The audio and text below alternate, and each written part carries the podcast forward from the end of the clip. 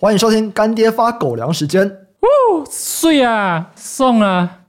今天的干爹还是我们荣获《时代》杂志大奖的 VPN 品牌 NordVPN。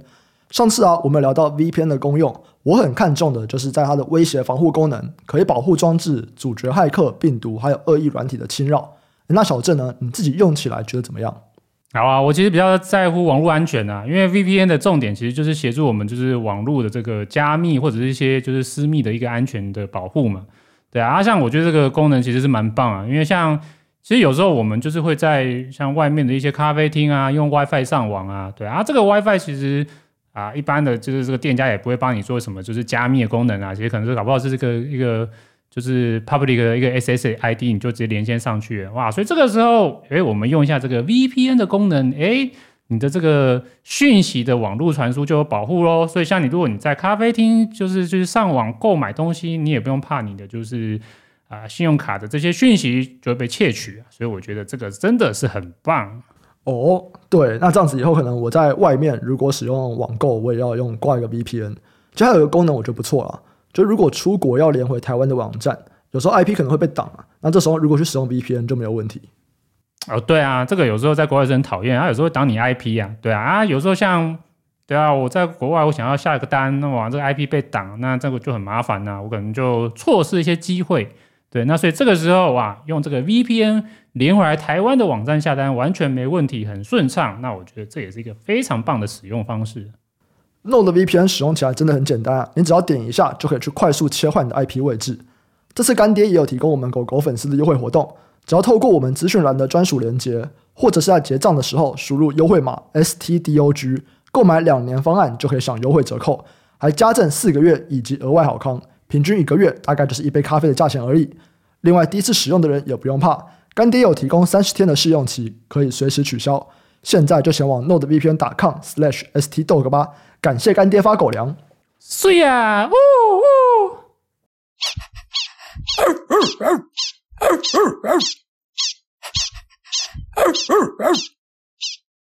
欢迎收听财报狗 Podcast，我是主持人威宇，在我旁边的是财报狗的站长小郑。Hello，大家好。因为我们这个听众的 QA 累积的有点多了哦，所以我们这次啊就把跟财报狗，然后跟美股、跟科技股、跟半导体有关的 QA 一次拿出来来问一下小郑，这样。好啊，我我也只回答我觉得我可以回答的吧。这问题真的超多了。这个问题我们昨天有先问了一下，说，哎，最近大家对于这个科技股或者是半导体有没有什么问题？那我们有问 Discord 啊，跟问财报狗的社团，就不到一天的时间哦，这五六十题啊，回答不完。那我们今天就是把一些比较多人问的，把它整合在一起，然后一起来问一下小郑这样子。当然是要在这个小镇的守备范围里面啦。有些人在问什么育儿什么的，这个不在守备范围。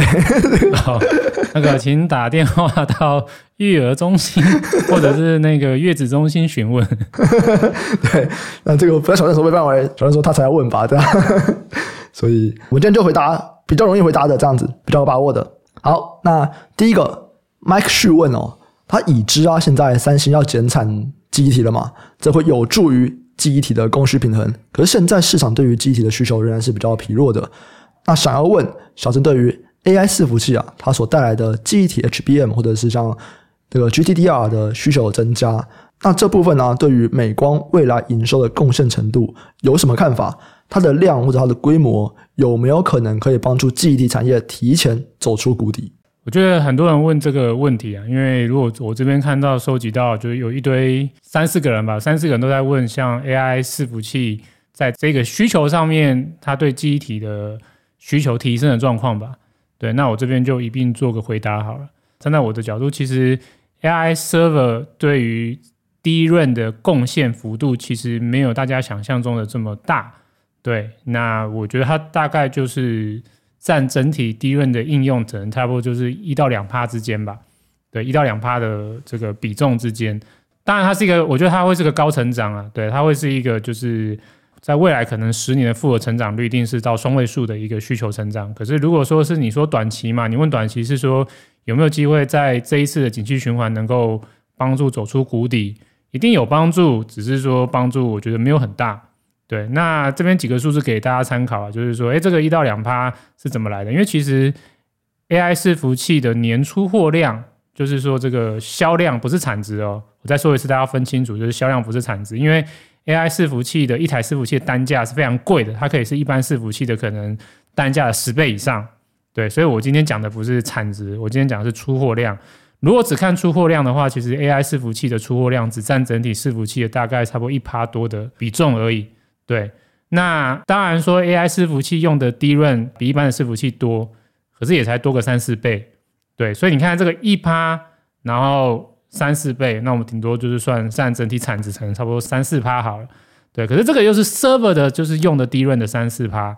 那 server 的这个市场占 DRAM 的比重大概又只有差不多三分之一吧，三十五趴吧。所以你像这样算一算，其实差不多就是占指那个 DRAM 的，就是用量的一趴多而已。对，那更何况就是有提到说，像这个 HBM 嘛，哇，这个因为 AI 伺服器的关系，大家对于就是这个 HBM 看起来好像都很有兴趣，好多人问呢。对，可是其实整个就是 AI 伺服器里面用的 DRAM 不全部都是 HBM，HBM 主要是用在 GPU 上面，就是这种通用运算 GPU 吧。对，这种就是伺服器用的运算 GPU 上面才会搭载 HBM。那一般就是 CPU 或是整个就是伺服器用的 d r 还是传统的，就是这个可能是 DDR4 或者现在要变成 DDR5，对，所以 HBM 占的比重又会再更低。我估计啊，我估计就是 HBM 占整体 d r 的用量应该是不到一趴，对，所以说这几个东西能不能带这整个记忆体走出谷底，我觉得一定会有帮助，可是绝对不会是主要。对，重点仍然是一些既有的、既有的大规模的一些应用，像。手机用的这个 DRAM，然后还有泛通用的伺服器用的 DRAM，他们的需求能够回升才是关键吧？嗯嗯，好，所以刚刚有大概讲了一下小陈对于 AI 伺服器这个需求，哇，这需求绝对没问题啊，需求绝对很大。可是它对于 DRAM 的贡献，也到底影响多少？然后包含说它是怎么计算的？刚刚大家都讲了一下，这边大概就回答了四五个人的问题。诶，那接接下来还有一个想法嘛，就是说。你看起来在评估这个集体产业，你用了一些蛮多的方法。那有人也会问说，那想知道说，除了像经验法则、存货对标这个历史的高低点以外，你还会看哪些指标？然后怎么样去领先哦？这个电话会议来评估需求回温或递延？我就觉得不一定是领先电话会议啦，可能就是领先市场吧。就是你到底是怎么样去评估这个记忆体，然后要比市场来得快？好。我先讲这个存货对标历史高点，我其实不太知道什么意思啊。对，所以这个我就我就不评论了。哦，我觉得他的意思可能就是说，在这个 DRAM 的存货现在不是说要去化库存等等的吗？嗯，那到底是去化到什么时候？比方说，哎，现在的库存相对于过去的历史，大概是超过平均，可能超过了呃，超过三十八，超过四十八。那在过去的经验上面，哎，超过三十八，它可能要去化多久？然后可能有点像这个概念啊。好啊，好啊。呃，我就简单分享一下好了。对，就其实我我觉得，我先讲说站在我的角度啊，就是说，我觉得投资吧，先不要讲投资技巧，我觉得一般投资啊，我觉得把太多的重心纯粹只是放在去猜时间点是什么，其实我觉得是一个非常不保险的事情。对，所以我先讲站在我的角度啊，就是说我我如果说是我在投资记忆体产业好了，我其实最重要的仍然是先看估值啊，一定是估值很便宜。或者到一个历史低点的角度，我觉得这才是重点了，对，或者说我觉得这可能就是一个领先指标吧，对，因为一定就是这个整个产业都很惨，然后就是说大家都很不看好，非常烂的时候，那才有可能就是估值到一个相对的历史低点嘛，对，大家可以再回想一下哈，譬如说我们看了那么久的记忆体，我们从二零二一年下半年带大家一起来看这个记忆体产业，我一直看到现在应该也差不多两年了吧，待会大家再回想到就是我们在去年第三季在聊记忆体的时候。那个时候是不是所有的指标都很烂？那个时候是不是所有的数据都很差？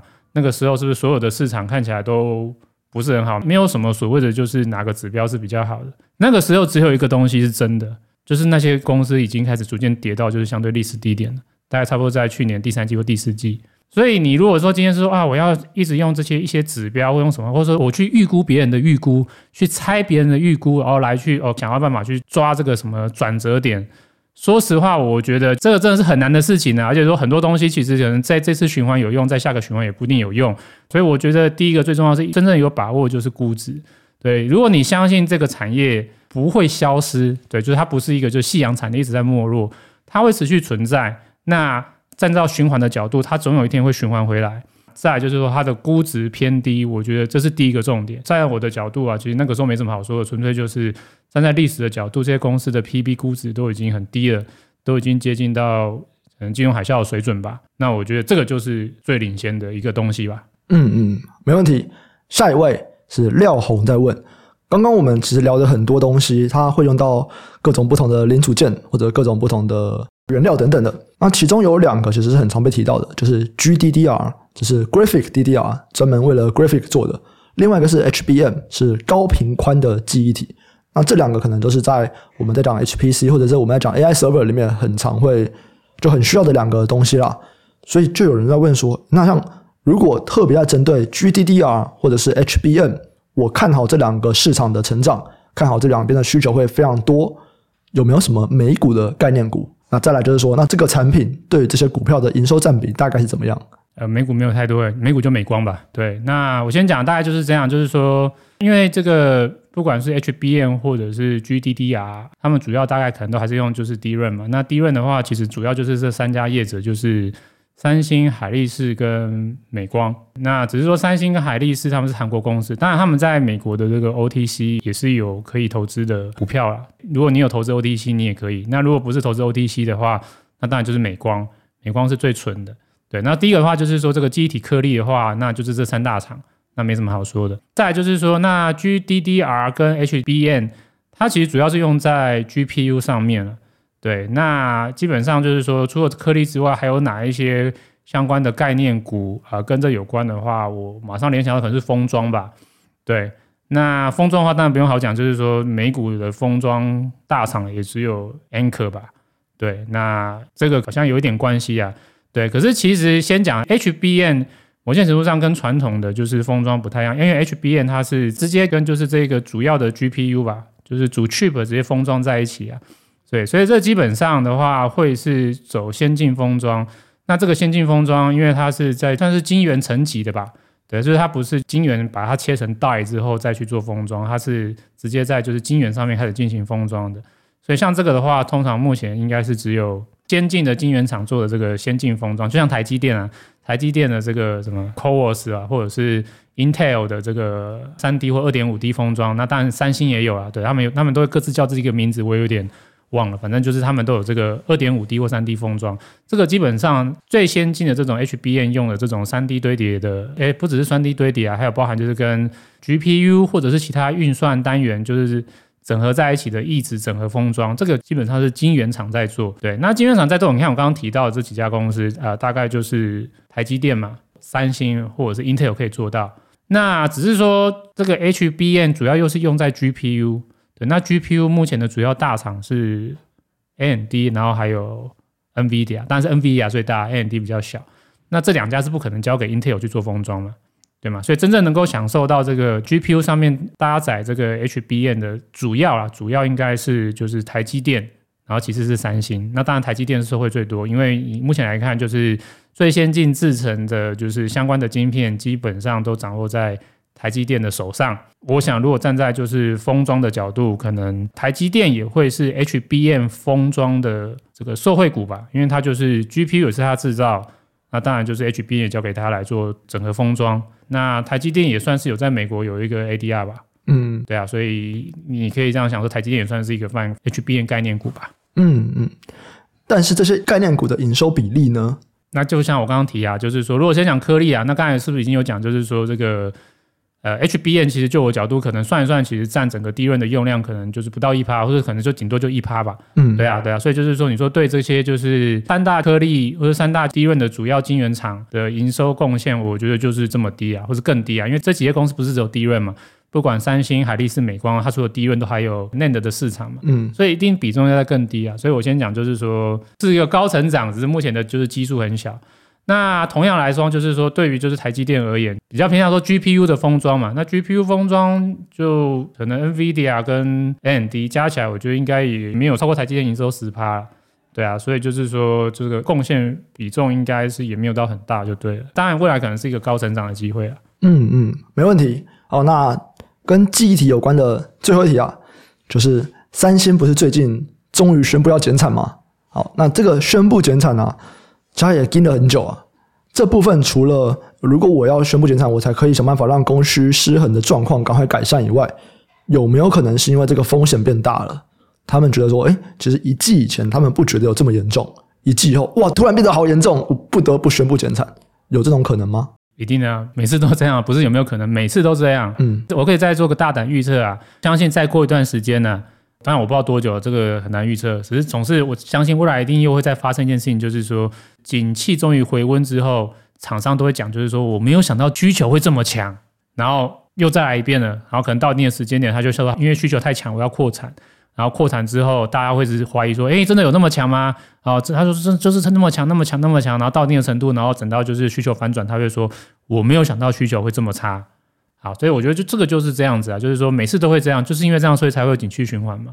对，那就是因为就是我们人容易过于就是乐观或悲观，对啊，所以我觉得这个不是有可能，就是一定会。我在相信在可预见的未来，对，就是说人脑还没有被 AI 取代之前。如果是由人脑来做主要决策的话，一定都会再出现这种就是过于乐观或过于悲观的状况出现。嗯，好，下一个问题是 PP 仔，他问说，Intel 啊最近有针对中国提供特别版的晶片，他们现在也开始有一些新的一些晶片的计划嘛，所以他想说，对于 Intel 未来的展望，你是怎么看的呢？哦，我觉得没有什么太大影响，因为他这边有特别提到啊，就是说他说这个特别版。是指 GPU 啦，就是他发言人有出来发，就是说他会针对中国提供特别版的 GPU。那这是什么？那就有点想象，就是之前 NVIDIA 嘛，NVIDIA 它就这个 A 一百，它就弄一个 A 八百嘛，对啊，就是说它就是弄个阉割版的 GPU 啊。它这个应该就是因为美国之前的禁令，呃，要求就是说这个运算的这个就是 put 可能到达一定的程度，就你就是一定的这个水准你就不能出了。对，那所以 Intel 它这边指的应该看起来是 GPU 啊，它没有提到是 CPU，它是提的是 GPU。那 GPU 目前站在 Intel 的角度，当然 Intel 的确是 GPU 大厂，可是 Intel 的 GPU 大厂是指说那种就是不是独立显示卡，是那种内建显示卡，就是你的这个笔电或者是你的电脑可能搭载的 CPU 本身里面有包含 GPU 的部分。那这个是 Intel 出的这个主流消费性的 GPU 啊，可是主流消费性的 GPU 其实效能应该就是不能拿来给这种高运算用的。所以 Intel 这边指的应该是比较像是像 NVIDIA 那样，就是说哦，这些独立的显卡，或者说这种针对高效运算的显示卡。那 Intel 在这一块市场本来就是市占率也不高啊，对啊，对啊。所以就是说，当然我觉得这会是它的机会啊，因为 Intel 它的确也要开始琢磨这一块，因为这一块是高成长嘛。那只是说它目前在这里面的就是市占率也是不高，那市占率不高，再比对到它目前自己的比较主流的这个 CPU 的业务。那当然对它的营运占比也是不高，那所以我觉得你说展望，嗯，有帮助，可是就是也不明显就对了。嗯嗯，好，那如果今天我们不是在讲这个 GPU 哦，我们是讲整个 Intel，因为像最近那个伺服器的杂音越来越重了嘛，那 Intel 还有 AMD 他们的双平台其实都有一个大改款，在应该是近一年这样，对，哎，这个大改款目前还没有放量嘛，因为他们改款出来之后。哦，这个经济就不好了，嗯，大家都开始裁员怎么样？大家都说哇，下半年景气回温，哦，这个有机会放量，真的能够放量吗？这个没有人知道啊，对啊，这个如果都知道的话，那就太神了，对啊，所以这大家只能就是说预期嘛，对啊，我先讲就是说我的角度啊，可能我会关注两件事情呢、第一个当然就是说站在我的角度，就是伺服器本身算是一种资本财吧，对，那所以它理论上应该是会落后消费性的需求。所以只要消费性市场没有起来，我认为就是伺服器的整体的这个需求的回温速度就会减缓。好，这是一个就第一个我一定是先看到就是消费性的市场，就是像手机或 PC 或者是其他的一些各国中国啊或美国的民间消费的力道越来越强了，一定是消费市场先复苏，我们才能看到像伺服器这种就是算是商用的市场才能够有比较强的回温力道。那当然，除了这个之外，我当然觉得还有另外一个层面，我觉得可以观察的啦。这个是需求端嘛，还有另外一个是竞争的角度。因为这个 ChatGPT 看起来似乎带起的就是所有就是这些伺服器平台或者是云端平台的这种竞争压力吧。对，突然有一种就是说，诶，我好像不赶快追赶，有可能会有落后的风险。就是最近这个事态有点这样感觉啊。所以看起来说，的确就是 AI 伺服器的需求或相关的 AI 的一些晶片的需求，开始就是有比较明显的一个回温了。对，那这个东西有没有机会再带起伺服器的需求回来？我觉得也是有注意啊。所以因为竞争的考量，所以先不管景气到底多强，为了要跟对手竞争，我就是还是要先加速领先去投资。那这也是一个点。那只是说像我刚刚有提到嘛，就是说 AI 伺服器其实占整体的伺服器的需求量，目前可能比重大概就是一到两趴吧。所以就是说这个地方的高成长，虽然的确对需求或者说对下半年的需求回温是有贡献，可是可能没有大家想象中的。在短期有这么强啊，就是哇，这个一年就可以带动整体的需求成长三四成、四五成，应该是没有到那么强。那所以站在我角度的话，就是说这两个我会关注吧。对啊，就是说这两个是我觉得有机会让这个需求回温的关键。对，那至于他们能够多强，真的能够在下半年发酵吗？这个我觉得太难讲了，我不确定。对，那我觉得你刚刚最后这个问题提到，就是说 Intel 跟 AMD 的平台能够放量，一定都是在需求回来的前提之下。那业者就是采用新的平台的意愿，或者是绝对的这个量子才会上升。对，那所以我觉得大家可以就是先关注消费性需求的回温，可能会是比较实际一点吧。好的，下一题是 Color Mini，他问说，过去几年呢、啊，美国的科技大厂，例如说像苹果、亚马逊、Google、微软，他们都是在投入自制晶片。那这样的趋势对于未来半导体业者的版图会有什么样的影响呢？这个问题有点广了，对。那我之所以把它拿进来回答，我觉得是因为我觉得可以跟刚才那个 AI 的部分来做一个综合的一个讨论好了。对，那如果站在我的角度啊，就是以目前这个 AI 伺服器的需求开始起来啊，那有哪一些业者，我觉得是现阶段可能我预期会有比较明显的受惠，因为刚刚有聊到嘛，就是说，哎，我觉得对于记忆体啊，哦，我觉得会受惠，可是可能比重目前还是很基数还是很低。那站在我的角度啊，我觉得就是对 GPU 业者的话，我觉得目前是会明显受惠。那可是现在你这个问题提到，就是说像苹果、亚马逊、Google、微软相继投入自制晶片啊，它其中有一个就是目前已经开始在呈现的现象，就是说这些业者其实他们也不会说就是纯粹就是一直只是买 NVIDIA 的 GPU 来作为就是 AI 伺服器的 AI 运算的晶片了，他们其实也会自制晶片。对，像 Google 它就自己做那个 TPU 嘛。对，嗯，特斯拉也是自己做啊。对，那其实就是亚马逊，亚马逊好像也是自己做，他们也是做自己的这个训练的晶片。所以站在我的角度啊，其实就是说，我觉得短期在高成长的情况之下，应该就是会有点像是百花齐放或多点开花吧。我觉得未来就是在这个晶片这边也会有类似，就像大家可以想象，就是伺服器啊，伺服器其实有所谓的品牌伺服器之外，也会有白牌伺服器嘛，嗯，对不对？那在这个高成长情况之下，白牌伺服器也是在。成长，那品牌伺服器也是在成长，对，那这没什么问题嘛。可是如果说当未来如果一旦成长趋缓的话，这两个会变成是竞争关系嘛？对，那可是，在过去几年我们看到就是说，哎，其实是白牌的成长性一直都是高于品牌伺服器的成长性。对，我觉得我可能会拿这个来类比，就是高效能运算晶片的一个未来的一个状况吧。对，就是说接下来可能会有一个十年的成长的一个时间，先抓十年好，在这十年成长空间，我们会看到就是这种。泛通用的这种运算晶片，就是 GPU，它也会成长。然后这些自己投入自研晶片，就是 ASIC 的这些业者，那姑且把它叫白牌晶片好了。对，这种自研晶片、白牌晶片，他们也会高成长。可是可能，也许在未来，可能在十年之后，好了，如果说这个 AI 市场、AI 晶片市场已经到达一个就是逐渐成熟和饱和点了，那接下来，诶，可能就要注意说，这两者之间是不是会有互相竞争的关系。对，那如果参考过去的这个伺服器的演变呢、啊，到最后就是说，整个真正有能力做继续在扩展资本支出的业者，主要是这种云端的大型业者，这些云端平台，他们议价能力很强，而且他们也有能力做自主开发。所以过去的看到就是说，后来这个白牌伺服器的市占率或成长率逐渐就侵蚀了品牌伺服器。所以未来来看的话，我觉得如果真的有一天就是 AI 晶片的需求也饱和了趋缓了，那可能如果按照过去的经验。可以参考的话，那就是自研晶片可能会再进一步的加速去侵蚀通用的 GPU 的市占吧。嗯，不过这个也是很久之后啊，我想这个在十年内我就不会看到。十年内这个是一个高速成长的产业啊，应该就是会百花齐放，没问题。所以十年内买 NVIDIA，十年以后看谁最有钱就买谁。对对对对对对。对，这很难讲，就是搞不好十年之后，这个 NVIDIA 它又搞出一个什么新的东西，谁知道？就说不定他去做软体了，这样子。呃，对对，他一直都在做软体嘛。比如说像 NVIDIA，它也是啊，它以前卖 GPU 嘛，那它像现在它有提出个概念叫做 DPU。嗯，对对对，然后它这个 DPU 的话，可能又会是一个新的一个成长动能，或者一个新的伺服器。呃，里面的一个未来的一个架构，一个主要的东西，对，所以这个目前难讲。只是我知道，就是说目前应该还是百花齐放的状态，就对。嗯嗯，好，接下来进到一连串的台积电主题。他妈马冲击波问台积电的营收不如预期，如果法说会宣布调降资本支出，后续会有哪些影响？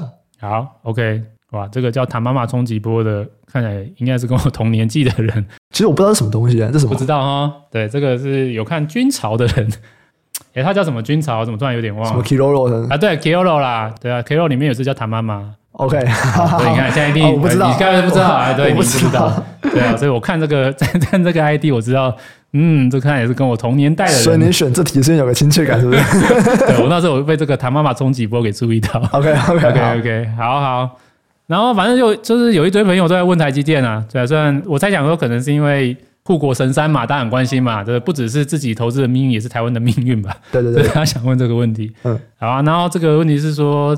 台积电营收如果不如预期的话，会有什么样的影响？因为营收不如预期，如果调降资本支出的话，那当然就是如果站在我们之前常常跟大家分享那个设备的角度，一定就是对设备不好啊。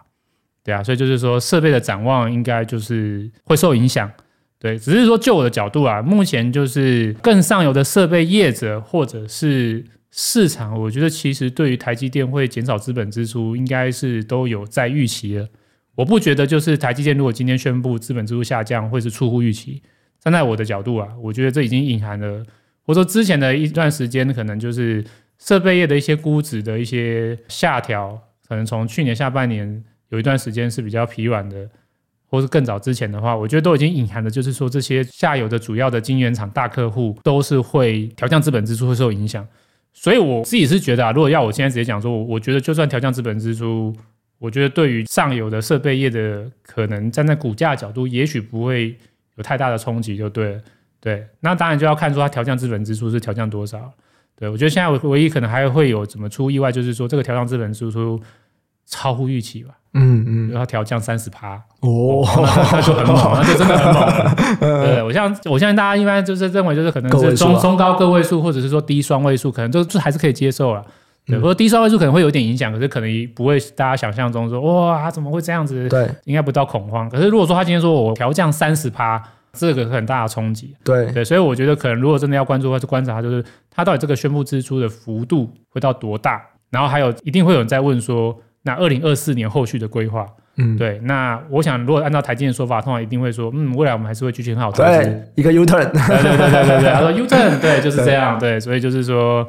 先讲实质的业绩影响，就当然是对上游不好。可是你说对股价影响，我觉得我自己的猜测啊，我觉得已经包含在市场先前的预期里面，所以也许不会有那么大的冲击。嗯，因为其实这个问题它是假设嘛，假设法说会宣布调降资本支出，你觉得市场就已经觉得它就是会宣布调降了？对啊，对啊，对啊。哦，OK，好，没问题。那接下来就是一连串巴菲特 and 台积电，嗯、对，真的是一连串。PP 仔又是 PP 仔，他问说。巴菲特放弃台积电，却买苹果，这逻辑是什么？OK，其实我不太知道为什么要把台积电跟苹果都在一起。他可能是觉得说苹果很靠台积电，对不对？哦，啊，你今天你觉得台积电有风险啊，你去买苹果啊，苹果也靠台积电啊，这样可能有点像这样感觉。好，但但我不是巴菲特啊，对，这是市场上面应该有比我更强的这个叫所谓的巴菲特专家嘛。对，嗯，那我只能说就我的角度啊，我觉得巴菲特买苹果跟买台积电的投资意图跟想法应该是不太一样了。对，虽然说他们是一个上下游关系，我是我觉得巴菲特买台积电跟买苹果的，我觉得理由应该是很不一样啊。巴菲特当初看上苹果，我记得他有提到一个点呢、啊，就是说他对于技术或科技他的确不是那么懂，嗯、可是他觉得他对消费还有品牌这件事情他是很懂的。对，因为参考他过去的投资什么可口可乐的经验嘛，他对于消费性的或是这种品牌的这种什么叫做是好的品牌、品牌溢价，或者是怎么样品牌是有护城河，他觉得他有很深入的观点。所以以我角度来看，他看待苹果啊，他是从这种面向出发，他认为苹果站在消费性市场，还有他对他的用户展现出来的品牌的强度，他觉得符合他认为这家公司是有竞争力的、有护城河的，或者说他喜欢的投资标的的。所以我认为就是说，巴菲特买苹果。应该不是看重苹果的技术或科技能力有多强，我觉得更多是看重不管他做了什么，总之他后来的就是品牌或是在消费市场对市场的这个粘性已经到达一个他很喜欢的一种状况了。可是我认为巴菲特买台积电不是这个逻辑，他发现买台积电应该是以制造业的角度来去看。那巴菲特之前也投资过很多就是高资本支出或重资产的，就是制造业嘛，对，他之前有买铁路公司嘛，所以我觉得他比较偏向那一个面向，他是以就是。制造业的角度去评估台积电的就是优势。对，那所以站在我的角度就是说，这是不一样的东西啊。所以说，我觉得他不是说哦，觉得苹果比台积电在这个消费性品牌市场更好，所以他放弃台积电去买一个更好的标的，不是，他应该是分成苹果是这个它在消费性市场或者这种消费性品牌的一个配置，然后他觉得苹果很好。那台积电站在他角度，他觉得就是站在制造业角度，他觉得有不一样的想法，他把它放弃。我觉得比较像是这样。对，那至于你最后问，就是说。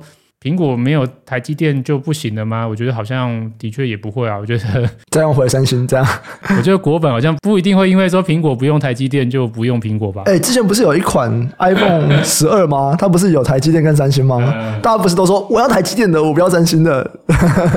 嗯，好，我讲一个啊，当然我觉得是这个还有点远。假如说今天真的没有台积电了，然后就是三星就觉得很难掌控，那如果说今天苹果下给 Intel 呢？嗯，Intel 也想要做代工嘛，嗯，然后 Intel 也说，哦，我们这个制程也是什么五年之内要追上台积电嘛。嗯，那如果有一天就是 Intel 它真的有愿意提供它的最先进的制程给苹果，嗯，对，那这样子会影响就是使用者说，哦，Intel Inside 不是台积电 Inside，哦，我不要买苹果，嗯，我不知道哎、欸，就我这种就是浅浅果粉的角度，我觉得。只要它用起来没有什么太大的问题，我觉得我应该不会吧？对啊，所以、嗯、之前大家扛胜三星，那三星好像用起来有真的蛮大的一些问题啊。对，对啊，对啊，对啊。那如果你只要做到就是不会有太大的问题，我想果粉的这个名言不是 “I don't care” 吗？好，那一样哦。接续着这个巴菲特卖掉台积电这个议题，因为他最近有说嘛，他是在担心地缘政治的风险。那站在台湾人哦，或者是大部分的资产配置都投资在台股的人。这有没有什么是我们需要去思考的东西呢？那当然，简单就是赶快分散了，这不是废话。对啊，就是说这个就是鸡蛋放在同个篮子嘛，就是摔坏怎么办？那当然就是赶快分散啊。对啊，那所以你现在要思考，现在就是说你有没有能力分散吧？对，如果说你的资产很小的话，我觉得分散也没什么太大意义啊。对啊，对啊，那只是说如果你的资产真的到一定的幅度了，我觉得当然是做适当的分散。那甚至不只是投资的适当分散啊。对，如果说你像你刚刚他提到就是说。台海危机是不是？对对，台海危机这种角度，那你可能对于你的就是未来人生的配置，嗯，对你生命的出路，你可能也要去做个分散去想。这个我觉得好像就是这样，好像没什么好说的。嗯嗯，好，那这是博克夏卖了台积电，然后再加上这个高盛说台积电的产能利用率下修了，那这样子会是一个投资的机会吗？投资的机会，其实我觉得重点会回到估值啊，因为我刚刚就是说，其实我们常常在说什么，我觉得市场预期是这样，我觉得市场预期是那样，其实到最后很多来看，其实精准度没有大家想象中那么高了，就大家猜来猜去，对，重点还是回到估值啊。其实重点还是回到说，你到底觉得它现在估值便不便宜？对，如果你觉得它的估值便宜，那我会跟你说，台积电它是一个有优势的公司，对，它虽然有这个台海的风险，可是站在现在的角度，它就是一个有优势的公司。对，那如果你能够承受这个就是台海的风险，然后你也觉得它现在估值是你可以接受的，那我觉得对啊，它当然是个不错的标的啊。那剩下就是你自己去衡量，就是说，因为我看这这边一堆观众都是在说这个台海风险或地缘政治怎么评估，这个很难评估啊。对啊，就是没有人会评估嘛。中国评估是说它终有一天会生出，美国评估是说它终有一天会生出。那到底谁对？没有人知道啊，谁知道？对啊，那所以就是说，这个就是大家自己去考量自己的接受点。那估值的话，我觉得这也是很主观的，大家可以自己就是再去思考这个估值。台积电现在是五百多块嘛？你觉得这估值是你能不能接受的？嗯，对。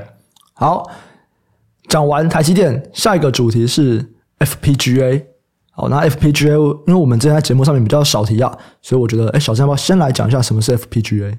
好啊，好啊。其实我看到这题目有点惊讶，我我有点好奇，就是说为什么突然有人在问，而且还而且还不止一个人问呢？嗯嗯。我想说，哎，是最近有发生什么事情吗？还是说最近学院或者那边哪里有什么？哎，我也不知道，不知道是不是？我不知道什么莫名其妙的。嗯，好，反正 FPGA 是一种晶片，对，那它的名字超长的，就是不管是英文还是中文名字都超长的。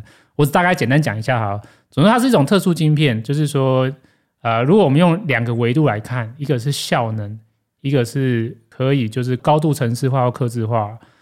那第一种极端就是通用晶片，通用晶片有点像是 CPU，CPU 是一种通用运算晶片，嗯，GPU 也是一种通用运算晶片，就是说，如果你今天是泛运算的需求，你都可以用 CPU，或者你可以用 GPU，嗯，对，就是大概现在泛所有的 AI 模型啊，你要去做运算，你都可以用 GPU。那所以这个是通用，对。那有另外一种就叫做非通用，就是特殊目的特制的 IC。那这个就是一般所谓的 ASIC，嗯，比如说我是为一个特定的目的的，我是为了 Google 的 TensorFlow 的，或者说 Google 的什么，就是他们自己的这个 server 特别去做特定优化的。哦，它可能就是 Google 目前的目的是功耗跟运算要取得平衡，或者怎么样，我不知道，反正就是一个很特制化的啦。那这样这种特制的晶片，它当然最大好处就是说，因为它最符合目的嘛，它不是通用，它是一个就是专门就是 for 你特定需求，所以它是最满足你的需求的。所以基本上它的在这个你瞄准的需求里面，它的效能会是最好。就是说，因为它的晶片里面没有为了要包含其他功能而多放的功能在里面，所以它可能功耗或晶片的大小也会比较小。对，那通用当然是相反啊。通用的缺点当然就是说，我虽然每一个人都可以拿我来用，可是因为我是通用，我就要包山包海，所以我这个晶片可能很大。我为什么晶片要那么大？就是因为我要包很多逻辑或是晶片的一个环节，是要应付就是各种潜在不同需求人会用我，所以我可能晶片比较大，功耗就会比较高，好，或者说我的运算的效能就会可能因此被受限。好，所以这个就是这个两个维度，这两种晶片。带的不同，就是如果我们从通用性跟就是效能来看的话，理论上 ASIC 是通用性最小，可是效能或效益会是最强。那通用性的晶片就站在另外一个极端，就是它通用性最好，可是它可能站在一个特定的用途上面，它的就是 performance 可能是比较差的。那这个 FPGA 就是在中间，刚好就在两者的中间，嗯，它就在这两者的中间，嗯，对。那等于就是说，等于就是说，每一个运算系统的搭建者，当他要去构建这个系统的话，等于说他有三个选择啊。你今天有就是通用性很高的晶片，你可以考量，或者说你有这个就是你去特制一个 ASIC 晶片，那你还有第三种选择，就是这两者中间，就是说在通用性或者是 performance 在这两者中间的产品，你有三种选择，你自己去思考哪一个是最适合你目前的晶片。嗯，所以 FPGA 大概就是这样，大家可以想象，就是反正它就是在这三种晶片里面的其中一种，然后给予就是这些伺服器或运算系统人选择晶片，它有多一种选择这样子。嗯，好，那讲完 FPGA 是什么以后，接下来就要来开始来问一下听众的问题。那 Perry 有问哦，想请问小郑对于 FPGA 产业报告的看法？那专业 IC 设计公司在这上面有什么优劣势？其实我不太确定他在讲哪一份报告。FPGA 报告是什么？是我们内部有流传一个报告吗？是吗？我没看过这个报告、欸，哎，我我不是很确定老师说，我看一下，我看一下。对啊，所以我就是因为在想说，是不是你最近就是我们公司内部研究员为什么有流传一份报告，所以突然很多人就是对 FPGA 很好奇啊。嗯，我这边看 Press Play 是没有啦。不太确定是哪一份报告，不过你还是可以讲一下，因为我猜啦，我猜一定就是很好嘛，不然就不会有人在意吧。Oh, okay, okay, okay. 对，所以就是可能有一份报告说 FPGA 接下来表现会不错，那他想知道说，那专业 IC 设计公司在这上面有什么优劣势？好啊，好啊，我先讲说专业 IC 设计公司，我不太知道这个意思啊。这理论上就是传统，比如像什么联发科或这些公司，他们。我所谓的 IC 设计，其实跟 FPGA 的就是开发是不一样的东西。我们现在一般的这种就是呃联发科啊，或者他们在做的这个晶片，就是 IC design 的流程，跟 FPGA 的就是开发流程是完全不一样的。嗯，所以你问我说，就是他们有什么优劣是，我不太知道这个意思是什么，或者我觉得没什么用，他们因为他们有像是不同的东西啊，不同产业的东西就对了。嗯，对对对对对。所以站在我的角度，就是说好像没什么优劣势啊，或者或者他的意思是说，就是这些就是可能是走 ASIC 的。IC 设计公司相对于就是说，如果今天下游它产生 FPGA 了，嗯，那这两者差异在哪？会不会因为 FPGA 啊，可能未来很有潜力，它逐渐就是让大家就是都不用 ASIC 或是不用通用晶片了？嗯，那我觉得不会啊，嗯，对，就是我说就是这三种选择，那市场大家可以自己去选择，嗯，对，那只是说你要问现在的话，其实目前仍然是通用类型的晶片。如果说一般的运算需求，当然是通用型的 CPU 是主流。大家看嘛，现在可能除了苹果的这个 CPU，而 苹果 CPU 也是奠基于就是 ARM base 的去对，所以基本上还是以通用为主啦。那其实说这个 FPGA 或是 ASIC，其实都算占比较小众的。嗯，嗯，对对，说这一定有些特殊的理由，他觉得就用通用不太适合。所以站在我的角度就是说，呃，或者回答讲啊，这个优劣势，或者你看可能回答就是说，因为这回到我们刚才前面有人在提的那个什么自制嘛，我猜为什么就大家最近会开始在提到 FPGA，原因是因为其实。如果站在 AI 伺服器的算力用的晶片的角度啊，FPGA 是其中一个受惠的产业。嗯，对，就是说这个算力的话，所有的那个 GPU 高效能运算的 GPU 会受惠之外，还有你刚刚提到，刚刚提到说自制晶片嘛，自制晶片其实 ASIC 嘛，ASIC 会受惠之外，还有一种就是这个 FPGA 也会受惠。那一样就是说，在今天未来的可能数十多年，就是高成长情况之下，都是会百花齐放。嗯嗯，对。那如果今天你要问说，那如果有一天它饱和了，那这三者里面谁会是最好的选择？就我的角度啊，就是说，我觉得，因为现在通用类型的 GPU 是主流嘛，它也许如果真的有一天到饱和点的话，会发现就是说，它可能就会像现在品牌伺服器一样，就是市占率会慢慢被其他两个给侵蚀掉。那至于说会被 FPGA 侵蚀还是被 ASIC 侵蚀，呃，说实话，这我没有认真想过。我个人认为应该是还是 ASIC 会又比 FPGA 再主流一点。我的目前的感觉啊，可是我没有很明确就对了。嗯，哎、欸，我找到了啊，其实是我们是有发一篇报告的，就在一月的时候了。原来如此啊，对啊，我刚刚看到他也是提到 AI 嘛。对对对对，你看一月的时候没人讲了，现在有人讲，那就是因为 AI 起来了，大家开始很兴奋了。对对对，对对对。那只要有提到了，在这份报告里面有提到说。FPGA 的设计技术其实被垄断在两大厂，主要就两大厂，就是 AMD 跟 Intel 里面。对啊。那其次就是 Lattice 这个莱迪斯半导体。对。所以其实底下就也会有人，其他人问，就说，那主要就想问 Lattice Semi 这间公司，就你有没有什么看法？现在我没有认认真去研究啊，不过就我初步理解就是说，如果是指这种高运算的 FPGA 的话，应该就是最强的，真的就是赛斯林跟。Intel 被并的那个啊，反正下面两个也没有，他们现在都不是独立公司。其实现在就是 AMD 跟 Intel，嗯，对，因为最大的两个 FPGA 公司后来就是刚好一个被 AMD 并掉，另外就是被 Intel 并掉，嗯，所以某些程度上其实就是掌握在这两大强权手上。那所以基本上我认为就是，如果你今天看中的是这个 AI 这种高运算的需求的话，我其实觉得就是受惠的 FPGA 上面受惠最多的应该还是这两家公司。当然只是说。这两家公司的主要业务也不是 FPGA，他们有一个比 FPGA 在更大很多的业务，嗯，对，所以说 FPGA 的成长对他们的整体营运贡献啊、呃，可能就会被其他的平均掉。可是不管怎么样，就是说，就是对这两家公司有帮助啊。或者我们可以理解，就是为什么这两家公司会想要并 FPGA 的这两大龙头，他们就是着眼，就是说，在未来有一天，我想他们应该有预见啊，就是说他们是真的有看到，就是未来会有一个这样子一个。高运算的需求，而这个高运算的需求里，它除了需要传统的通用型晶片，也会需要有这种 FPGA 的需求。对，所以他就一次把它掌握进来了。啊，不管你用哪一个，我都会受惠，那就是最棒了。那像这个 Lattice 的话，就我的角度，它的强项它是比较在低功率啊，对，它在这种就是小面积低功率的 FPGA，它有它的这个。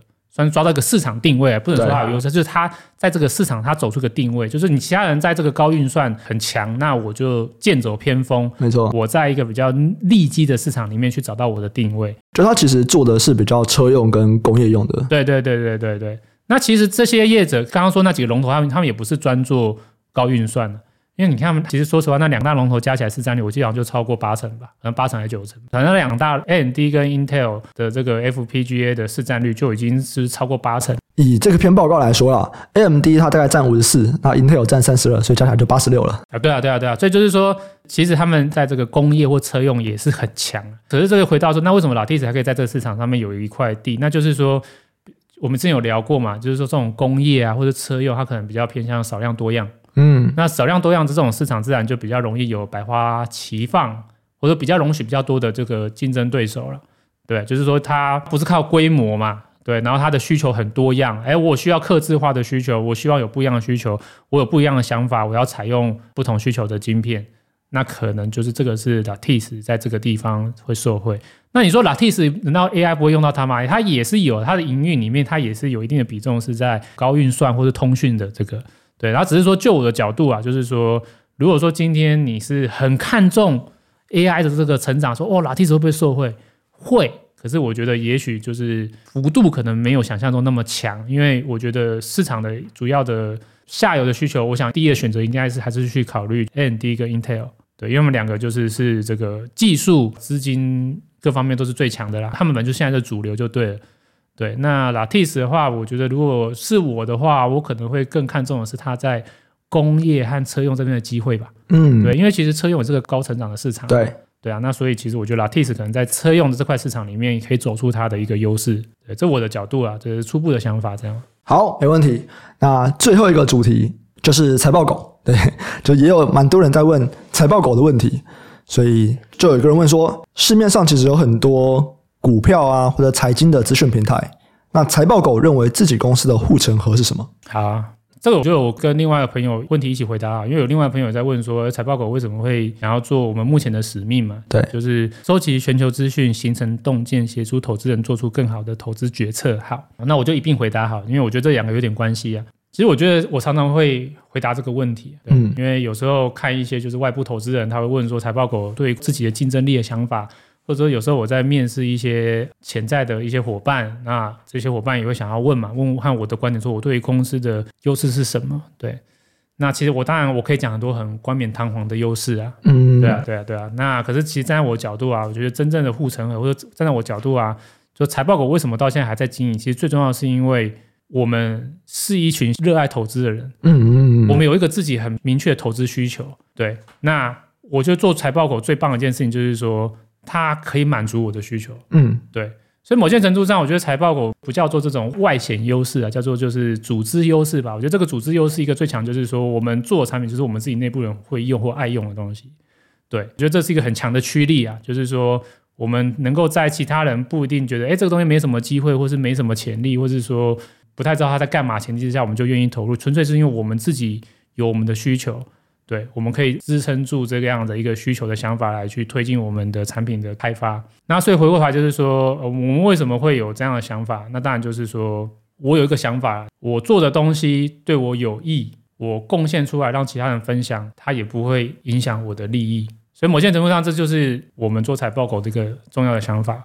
我们想要做一个就是对于我们自己需求能够满足的产品，然后我们做的这个产品，我们分享给我们的大众和用户。跟我们有一样理念和想法的人也能够因此受惠，我们的权益也不受影响。嗯，对。那我觉得这个就是我们做财报狗的理由。然后这也是财报狗之所以到现在还能够持续经营跟持续维持。讲实际啊，就因为就是满足我的需求，所以我投资赚钱了，所以我可以继续在这边。如果满足我的需求，然后我亏钱，我现在应该就回去当工程师了，我不会在这个地方。嗯，对。所以我觉得这个就是一个正向循环啊，就是说我做我自己喜欢的投资产品，它对我的投资有帮助。我赚钱，我就有更多的就是心力，有更多的资源继续投入在这家公司。那这个公司就打造出更好的产品，啊，考到产品，它又回头又在满足我的投资了，啊，我就赚更多钱了，那就是形成一个正向循环。然后我也把这一个想法 share 出来，分享给就是跟我同样理念的用户。对，我想喜欢我们产品的用户，我觉得某些程度上是跟我们有一定理念相同的用户啊。对，就像你说，市面上有那么多选择，那干嘛要选择我们？一定代表就是说我们的产品。或者说，我们针对我们自己内部需求而打造出来的产品，某些程度上是符合你的需求和理念的。那我觉得，我就好好满足这群人就够了。嗯，其实我觉得这个东西的确是一个优势，也是劣势。当然，对，就是当我在想说，哎，那竞争优势是什么时候？其实直接想到的绝对是说，当然市面上有很多的股市财经的资讯平台，可是我应该蛮有把握的，觉得如果论投资能力，我们绝对是最强的。哦，真的吗？你这是一种。贬低他人的一种，就我们这边的专业投资人绝对比较强，然后绝对比较多。因为我觉得一般的资讯平台不会养人，然后他的本业其实是做投资，是做自己投资吧。对，但是我们公司里面很多人，就他虽然财报狗的一份子，但是他不拿财报狗薪水，他的主要的赚钱渠道其实是他自己的投资。嗯嗯，以这个比例来说，我们公司绝对是最高的。嗯嗯，对，所以我们公司的投资能力来讲，我觉得绝对是比较高的。那从这件事情来出发，我觉得我们能够比较去做出投资人，或者是说能够赚钱的投资人所真正所需要的产品。嗯，所以我觉得真的在回顾财报狗过去十几年的历史来看的话，其实很多东西我们都是第一个做的，包含说把长时间的数据画成图，以前可能是表嘛，那现在把它做视觉化，或者说我们像最近在做一些什么题材概念股的功能，然后要非常大量，我不是说只分十几、二十几类。就是我尽可能，我分了，现在已经有了几千类。对，那像这种需求，我们未来想要做的一些功能，其实都是站在真的是比较专业的投资人他在研究的时候，我们的流程上我们会需要的功能。可是这个是我们的优势嘛？就是诶，我们会做出来跟别人不一样的功能。然后我们是因为我们自己真的对投资有深入的研究，所以我们去做了这样的产品。那当然的带来的劣势是什么？带来的劣势就是说。我没有办法做出来一个东西，说，哎，你用我就帮你赚大钱哦，哦，这个超强指标，你看了就赚钱，因为那就是不存在的东西，对，它比较容易上手，所以我们做出来的东西相对来说，可能在用上面就会需要比较多的教学，或者是我们要在设计上面会需要有很多的考量，说我们要怎么样帮助其他人容易了解这个功能怎么用，或者是容易上手、容易发掘价值。那其实这就是我们在做这些功能所要面对的挑战。同意，同意，同意。嗯，啊，这边也来工商一下好了。对，因为我发现，哎，我好像都没有在 Pocket 里面讲这件事情。不过，对，如果想要加入我们的话，财报狗学院的暑期投资研究员实习生现在其实有开放报名。那如果自己上线以后，我们当是二十几号截止啊，所以上线以后大家就还有一个多礼拜的时间准备。那不管是到财报狗的 Facebook 粉丝专业，或者是到 Instagram，其实它上面都有详细的报名相关的资讯。你要提供什么样的东西？如果想知道我们到底看重什么，我们之前其实有好几集 Podcast 在讲说，我们面试到底在问什么，我问的题目是什么，甚至我希望你的回答是什么。诶，其实之前 Podcast 都有提过。那如果是在职的人士，你已经是社会人士了。我们也有一个产业顾问的一个合作机会。那一样资讯都有放在我们的 Facebook 还有 Instagram，就是有兴趣的人都可以去看。那报名时间，产业顾问截止时间比较晚一点点。对，实习生好像就是四月二十几号，产业顾问好像四月底还是五月初，反正大家就是再去看就知道了。好，那以上啊，大概就是这集的节目。其实还有很多很多的问题啊，我们回答的问题很像只有呃不到一半，大概三四十趴。对，就还有非常非常多的问题。因为其实很多人都在问一些，就是什么？你觉得这个个股怎么样？你觉得 AMD 跟 Microsoft 的展望？你觉得 NVIDIA、Tesla 展望？这个我觉得我就不回答，因为这个展望我怎么知道？OK，可是我觉得有一个主题算是我们之前其实有答应要讲，但后来没有讲，就碳化系。碳化系不是讲过？哦，因为后来不是有一些新的 update 吗？包含说有特斯拉他们说他们要怎么样啊，或者像现在看起来就有人就说说嘛，哎，感觉小 Wolf Speed 是不是雷雷的？好，或者我这个简单讲一下啊，其实也不是累累的啊，就是说，我觉得这个是做上游，就是晶圆，他们是晶圆厂嘛。其实我觉得做晶圆原料厂，就是都会有这个风险的，也不是 Wolfspeed 啊，或是像以前全新或其他，都是这种，他们都有这样的状况啊。因为我觉得这个都是属于就是新材料在发展，就是这个第三代问题，在当初第二代在发展的时候都有类似的问题。现在能够看到就是可能全新或是一些相关的，我记得这个生化家的这个晶圆龙头。第二名好像是全新的，第一名我忘记，反正也是一家美股的大公司。他们能够到达现在的程度，也是经过好久好久的产业的，就是进步良率的提升，才能够到现在这样子。所以 Wolfspeed 的现在这样正常，这没有什么好意外的。嗯，好，没问题。那反正我们还有很多的问题啊，之后有机会的话，就是再录一集，或者是我就想办法穿插在每一集里面去回答一些问题，把它慢慢的消化完。那我们这集就先到这边，下集再见，拜拜，拜拜。